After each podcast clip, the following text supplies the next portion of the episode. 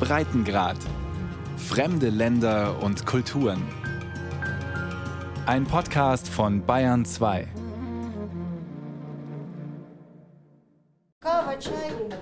Ein kleines Café im Zentrum von Kharkiv, der zweitgrößten Stadt der Ukraine.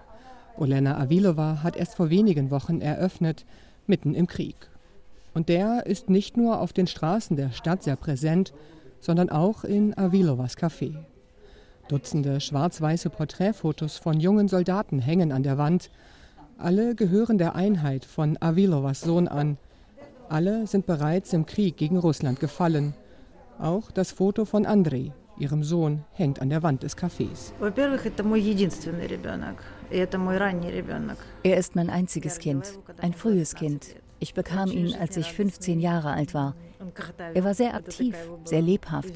Er war sehr gesellig und unterhielt sich immer mit allen. Und er war zielstrebig und stur, richtig dickköpfig. Als der russische Angriffskrieg beginnt, habe sich Sohn Andrei sofort bei der Armee gemeldet, erzählt seine Mutter Olena. Sie habe gar nicht erst versucht, ihn davon abzuhalten. Stattdessen beginnt sie, Nahrung, Kleidung und Medikamente zu sammeln und der Einheit zur Verfügung zu stellen. Ihr Kind sollte im Kampf wenigstens einen vollen Magen und warme Füße haben, meint Mutter Avilova. Doch bei der ukrainischen Gegenoffensive in Kharkiv im Spätsommer vergangenen Jahres wird ihr Sohn getötet. Es war der schlimmste Moment meines Lebens, zu hören, dass mein Kind gestorben ist. Ich konnte es nicht glauben. Ich bat seinen Vater, mich in die Leichenhalle zu bringen, damit ich Andrioschas Leiche sehen konnte. Er wollte nicht und sagte, ich komme gerade von dort. Er habe den Körper gesehen. Es sei Andriuscha. Avilova fährt trotzdem, um sich zu vergewissern. Der tote junge Mann mit dem von Splittern übersäten Gesicht ist tatsächlich ihr Sohn. 26 Jahre nur ist er alt geworden und einer von vermutlich Zehntausenden ukrainischen Soldaten, die im russischen Krieg gegen die Ukraine bereits getötet wurden. Genaue Zahlen veröffentlicht die ukrainische Regierung nicht, doch wie hoch der Preis dieses Krieges ist, wissen Frauen wie Olena Avilova. Seit dem Tag, als ihr Sohn starb, weine sie täglich, berichtet sie, und empfinde keine Freude mehr. Diese Aggression der Russischen Föderation versteht niemand von uns. Wir haben Verwandte in Kursk in Russland Heute spreche ich von meinen ehemaligen Verwandten. Ich kann nicht akzeptieren, dass mein ehemaliger Bruder diese Aggression, diesen Terrorismus unterstützt. Ich kann das nicht akzeptieren. Avilovas Nichte heiratet einen Piloten der russischen Streitkräfte. Während russische Truppen Kharkiv zu Kriegsbeginn mit Raketen und Artillerie beschießen, habe der russische Pilot ihr erzählt, in Wahrheit seien es ukrainische Flugzeuge die die eigene Zivilbevölkerung beschießen. Avilova bricht den Kontakt zu ihren Verwandten in Russland ab. Heute besteht ihr Umfeld vor allem aus Andris Kameraden und deren Müttern. Nur sie könnten ihren Schmerz verstehen. Diese grausamen Verluste sind der Preis für unsere Freiheit, der Preis für diesen Krieg, den Russland begonnen hat. Die Ukraine hatte zwei Möglichkeiten, gehorchen und machen, was der russische Präsident will, oder unsere Freiheit und territoriale Integrität verteidigen. Krieg ist schrecklich. Er ist immer ein großer Verlust. Aber er ist der Preis für die Freiheit, die wir verteidigen, für die wir stehen. Welchen Preis der Angriffskrieg Russlands für die Menschen in der Ukraine hat, wird nahe der Front im Donbass besonders sichtbar. Was tun gegen psychische Belastung, gegen Angst oder Schlafprobleme? Diese Frage stellen sich viele in der Ukraine. Lösungen gibt es bisher kaum. Kunsttherapie bei Kharkiv. In einem großen Raum mit hohen Decken und knarzendem Holzboden hat sich eine Gruppe Soldaten versammelt. Sie sollen einen Ort zeichnen, mit dem sie positive Gefühle verbinden. Das soll helfen, gegen Albträume, Angstzustände oder Aggressionen.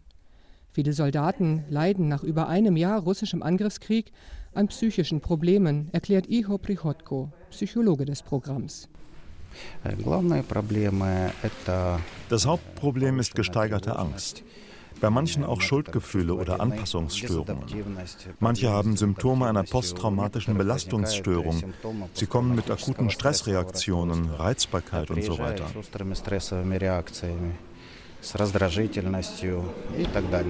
Auf dem weitläufigen Gelände einer Kuranstalt nahe der ostukrainischen Stadt Kharkiv wird nicht nur Kunsttherapie angeboten. Innerhalb von nur einer Woche sollen die Soldaten durch Gesprächstherapie, Sport, Meditation oder Aromatherapie psychisch stabilisiert werden. Sie sind vorher von ihren Kommandeuren für das siebentägige Programm ausgewählt worden, weil die meisten von ihnen bereits psychische Auffälligkeiten zeigen. Sie leiden unter Panikattacken, sind motivationslos oder sogar suizidgefährdet, erklärt Alexander Wassilkiewski, Direktor des nichtstaatlichen Programms.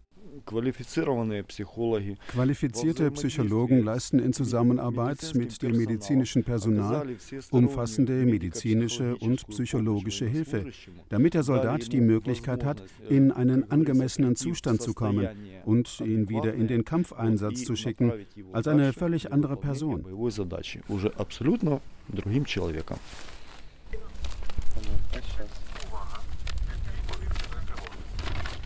Viele der Männer sind seit Kriegsbeginn ohne Pause an der Front.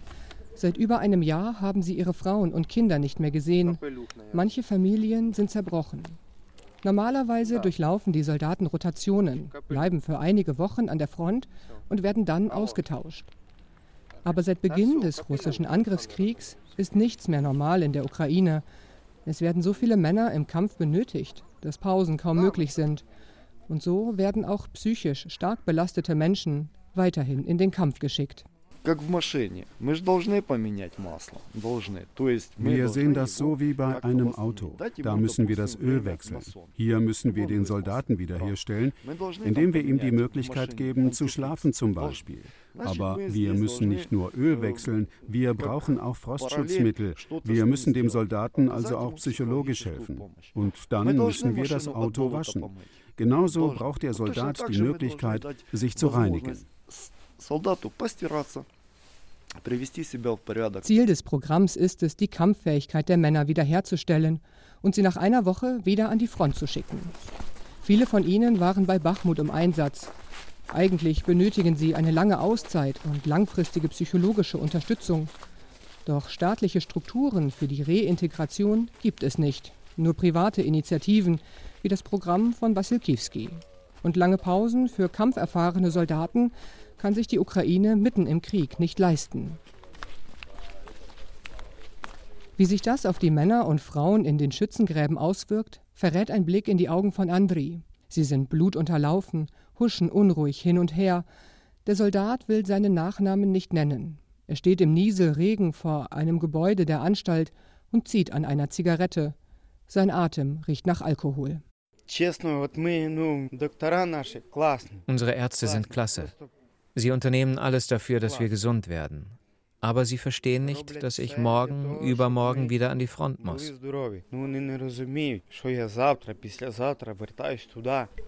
Alkohol ist in der Klinik nicht gerne gesehen, aber auch nicht streng verboten. Direktor Alexander Wassilkiewski, der das Gespräch verfolgt, versucht zu erklären, Andrei sei gar nicht betrunken. Es seien vielmehr die Medikamente, die nach Ethanol riechen würden. Doch André macht keinen Hehl daraus, dass er Albträume und Angstzustände versucht, in Alkohol zu ertränken. Er sei froh, an dem Programm teilnehmen zu können, fügt er noch hinzu. Eine Woche lang habe er nun ein weiches, trockenes Bett, eine Dusche und regelmäßige Mahlzeiten. Und draußen sehe er Bäume und Pflanzen statt Tod und Verderben. All das würde helfen, aber die brutalen Grabenkämpfe, die Schreie verwundeter Kameraden, Sie bleiben für immer in Andris Gedächtnis. Das Erlebte zu beschreiben, fällt ihm schwer. Stumme Tränen rinnen über sein Gesicht.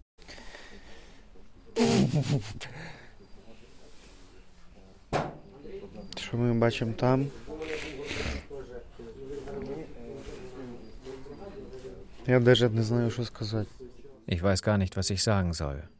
Ich weiß es wirklich nicht. Eine Sache vielleicht. Der Siversky Donetsk, der Fluss. Ab Bilohorivka war er voller Leichen. Das kann ich sagen. Ich weiß nicht, wie die Menschen da Wasser trinken, woher sie das bekommen. Da steht auch genau die Wasserpumpe. Es waren unsere Leichen.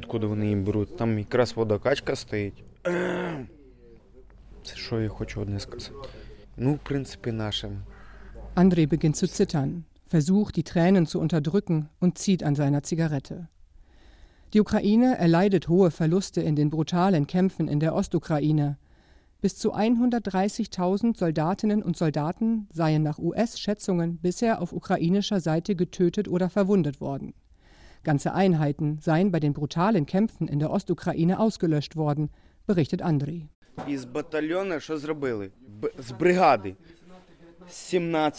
Sie haben die Soldaten der 17. und 16. Brigade zusammengelegt und daraus eine Kompanie gemacht. Verstehst du? Von zwei Brigaden ist nur eine Kompanie übrig geblieben. Und diese Kompanie? Ach, verdammte Scheiße.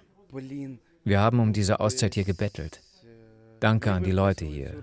Sie haben Verständnis und drücken auch mal ein Auge zu.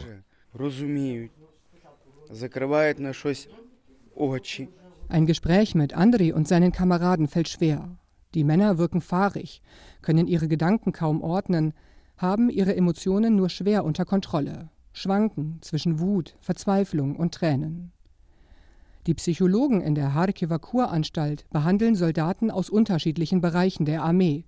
Die Besatzung eines Panzers zeige andere psychische Probleme als ein Drohnenpilot, Artillerist oder Infanterist. Besonders die Infanterie hat sehr engen Kontakt mit den verfeindeten russischen Truppen, erklärt Direktor Alexander Wassilkiewski. Es gibt auch Fälle von Faustkämpfen. Danach bricht die Psyche. Denn eine normale Psyche erträgt Mord nicht. Du tötest mit deinen eigenen Händen, mit einem Messer oder einer Schaufel, oder du erschießt jemanden aus nächster Nähe. Ein normaler Mensch erträgt das nicht.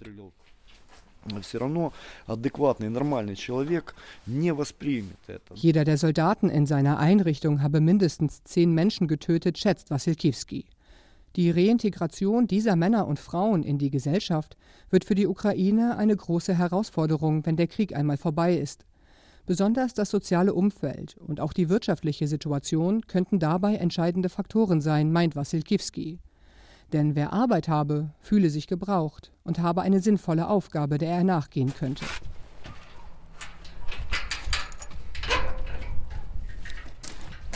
Aber der Krieg belastet nicht nur die Soldaten in den Schützengräben. Seit Ende Dezember arbeitet Ivan Schulha in einer Leichenhalle in der Region Donetsk. Manchmal sind Körperteile abgetrennt. Beine, Arme, der Kopf. Manche haben kreisförmige Wunden, manche sehen fast unversehrt aus. Es gibt sogar welche mit offenen Augen, die einen lebendig anschauen. Schulha ist eigentlich ein Militärsanitäter. Zurzeit aber nimmt er die Körper getöteter Soldaten und Zivilisten entgegen. Er versucht, die Menschen zu identifizieren, damit ihre Angehörigen sie begraben können. Jedes Mal, wenn er den gefliesten Raum der Leichenhalle betritt, zündet er zuerst eine Kerze an – obwohl Schulha erst seit kurzer Zeit hier arbeitet, hat ihn die Arbeit verändert. Am Anfang war es sehr schwierig, mit all dem klarzukommen, mit den Gerüchen, dem Würgereiz. Und wenn man schlafen geht, hat man alles vor Augen. All die Verletzungen, die abgerissenen Gliedmaßen. Aber jetzt sind die Emotionen abgestumpft. Es ist einfach Arbeit. Ich habe mehr Mitleid, wenn die Verwundeten noch leben, wenn sie stöhnen, das sieht alles schlimmer aus als ein toter Körper.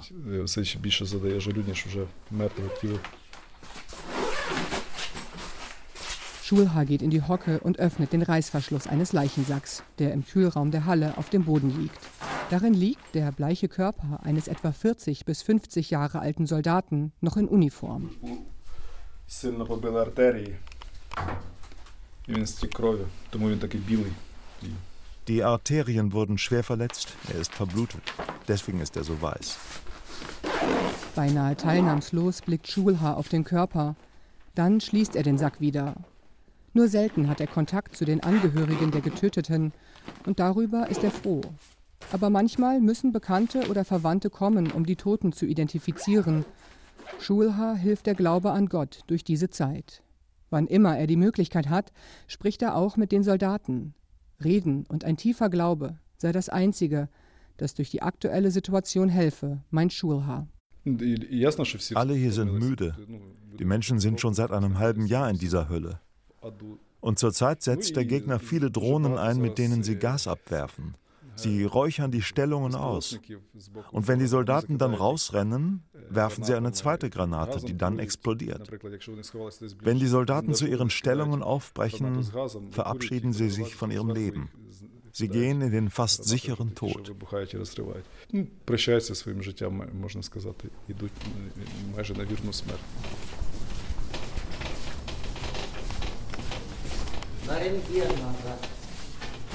Unweit der Leichenhalle wird ein verletzter Soldat zu Sanitäter Alexander in einen sogenannten Stabilisierungspunkt gebracht. Hier werden Verwundete erst versorgt und so weit stabilisiert, dass sie in größere Krankenhäuser der Region weiterverteilt werden können. Der Mann hat Glück gehabt. Eine Druckwelle hat ihn von einem Panzer geworfen. Prellungen und ein paar gebrochene Rippen sind die Folge. Der Sanitäter sagt, kein Tag ist wie der andere. Sie haben ihre Taktik, aber uns erreicht das als letztes. Wir können im Nachhinein nur vermuten, dass irgendwo eine Offensive oder eine Gegenoffensive im Gange ist, weil die Zahl der Verwundeten steigt.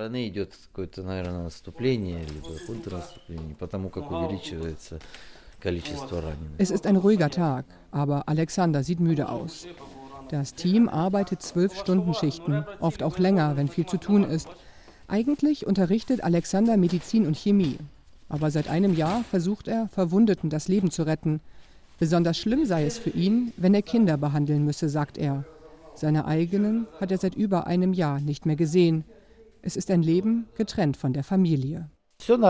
Alles in Ordnung. Wir erzählen nie etwas. Es ist alles in Ordnung, egal wie schwierig es wirklich ist oder welche Situationen es gab. Im Gegenteil, wir beruhigen die Familie. Wir sagen, alles in Ordnung, wir arbeiten, es ist alles gut. So wie der Sanitäter Alexander halten es auch viele Soldaten. Leid teilen mit der Familie ergibt für viele keinen Sinn. Denn wer den Krieg nicht erlebt habe, könne ihn nicht verstehen, sagen die Soldatinnen und Soldaten in der Region.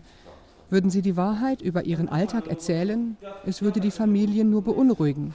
Davon sind die Männer und Frauen im Donbass überzeugt. Viele an der Front haben eine ganz eigene Methode, um mit dem alltäglichen Grauen umzugehen.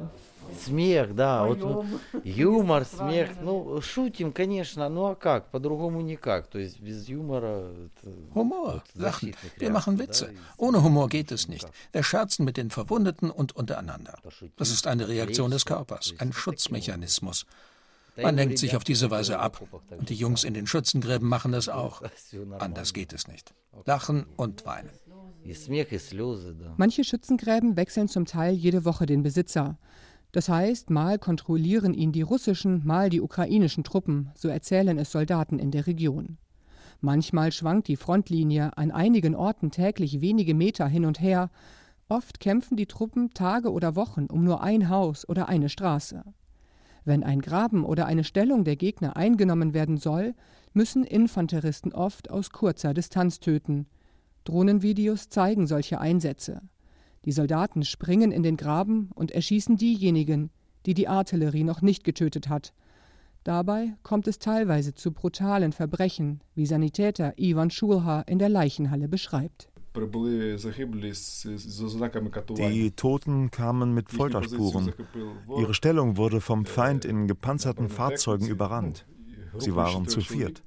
Die Kräfte waren ungleich. Die Russen haben die Stellung eingenommen und die ukrainischen Soldaten gefoltert, die Zunge herausgeschnitten, die Kehle durchgeschnitten. Sie waren gefesselt. Der zweite hatte eine Stichwunde an der Wirbelsäule.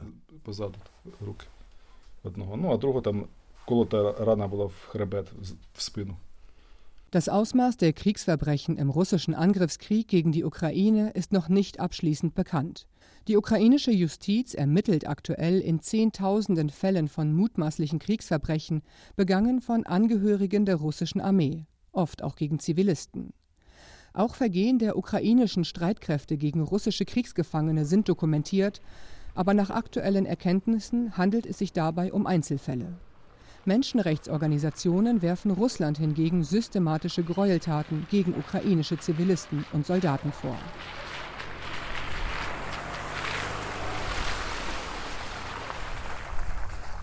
Wenige Kilometer von der Leichenhalle in der Region Donetsk entfernt macht sich ein Soldat mit dem Decknamen Kurt auf den Weg Richtung Bachmut.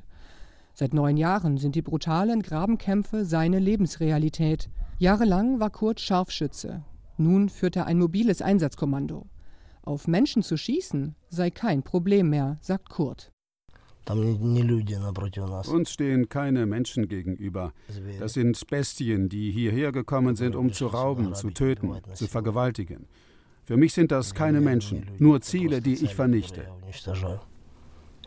Wie viele Menschen Kurt getötet hat, weiß er nicht. Und es ist auch keine Frage, die ihn interessiert. In neun Jahren Krieg habe er fünf Kameraden seiner Einheit verloren. Im Vergleich zu den hohen Verlusten anderer Einheiten klingt das wenig. Aber für Kurt ist der Tod jedes einzelnen Kameraden schmerzhaft, erzählt er. Wenn ich einen Kämpfer verliere, schmerzt das sehr, als hätte ich einen Teil von mir verloren. Aber es vergeht etwas Zeit und man versteht, dass man weitermachen muss. Und du verstehst, dass dieser Tod nicht umsonst gewesen ist. So sollte es wohl sein. Hinzu kommen Schicksal und die Umstände. Es gibt nichts, was du dagegen tun kannst. Trotz neun Jahren Krieg glaubt Kurt, problemlos in die Zivilgesellschaft zurückkehren zu können. Viele Männer haben zunächst Probleme, sich in einem zivilen Leben wieder zurechtzufinden. Wir haben bei Mikolajew gekämpft, bei Cherson, bei Donetsk. Keine Rotationen, keine Ablösung, keine Erholung, keine Psychologen. Nichts. Was glauben Sie, was aus uns wird? Das sagt Andriy Nemtsev. Der Panzerkommandeur liegt in einem Krankenbett in der Region Donetsk. Jeden Tag kommt er hierher, um eine Infusion zu erhalten. Sie soll gegen die starken Kopfschmerzen helfen, Folge eines schweren Schädelhirntraumas, ausgelöst durch die Druckwelle einer Explosion. Eine typische Verletzung für Soldaten. In sehr schweren Fällen kann sich eine solche Verletzung auch auf die Persönlichkeit der Betroffenen auswirken. Emotionen zu kontrollieren fällt dann schwer. Die betroffene Person ist leicht reizbar. Über die Zeit nach dem Krieg macht sich Nemzew allerdings keine Illusionen. Ich bin schon dreimal aus dem Krieg heimgekehrt. Ich weiß, wie das ist. Du kommst als Held und dann zeigt sich, dass dich niemand braucht. Es werden Vergünstigungen versprochen, aber es gibt keine und es wird auch keine geben. Absolut. Niemand braucht dich und deine Probleme. Wie Kurt kämpft auch Nemzew schon seit 2014 für die ukrainische Armee. Schon vor einigen Jahren wurde bei ihm eine posttraumatische Belastungsstörung festgestellt. Hinzu kommt das Schädelhirntrauma. Sechs davon hat Nemzew in neun Jahren Krieg erlitten. Viele Mediziner meinen, ein Soldat mit derartigen Verletzungen sollte nicht mehr an die Front geschickt werden. Doch Nemzew hat keinen Ort mehr, an den er zurückkehren könnte. Seine Frau ist vor einigen Jahren verstorben, sein Sohn kämpft in einer anderen Einheit, und verstanden fühlt er sich nur von seinen Kameraden. Die die Jungs, die hier in den Schlachten waren, die wissen, wie es ist. Mit denen kann ich normal reden. Wir verstehen einander. Jeder, der das gesehen hat, versteht es. Wer es nicht gesehen, nicht gefühlt hat, dem kann man es mit Worten nicht erklären.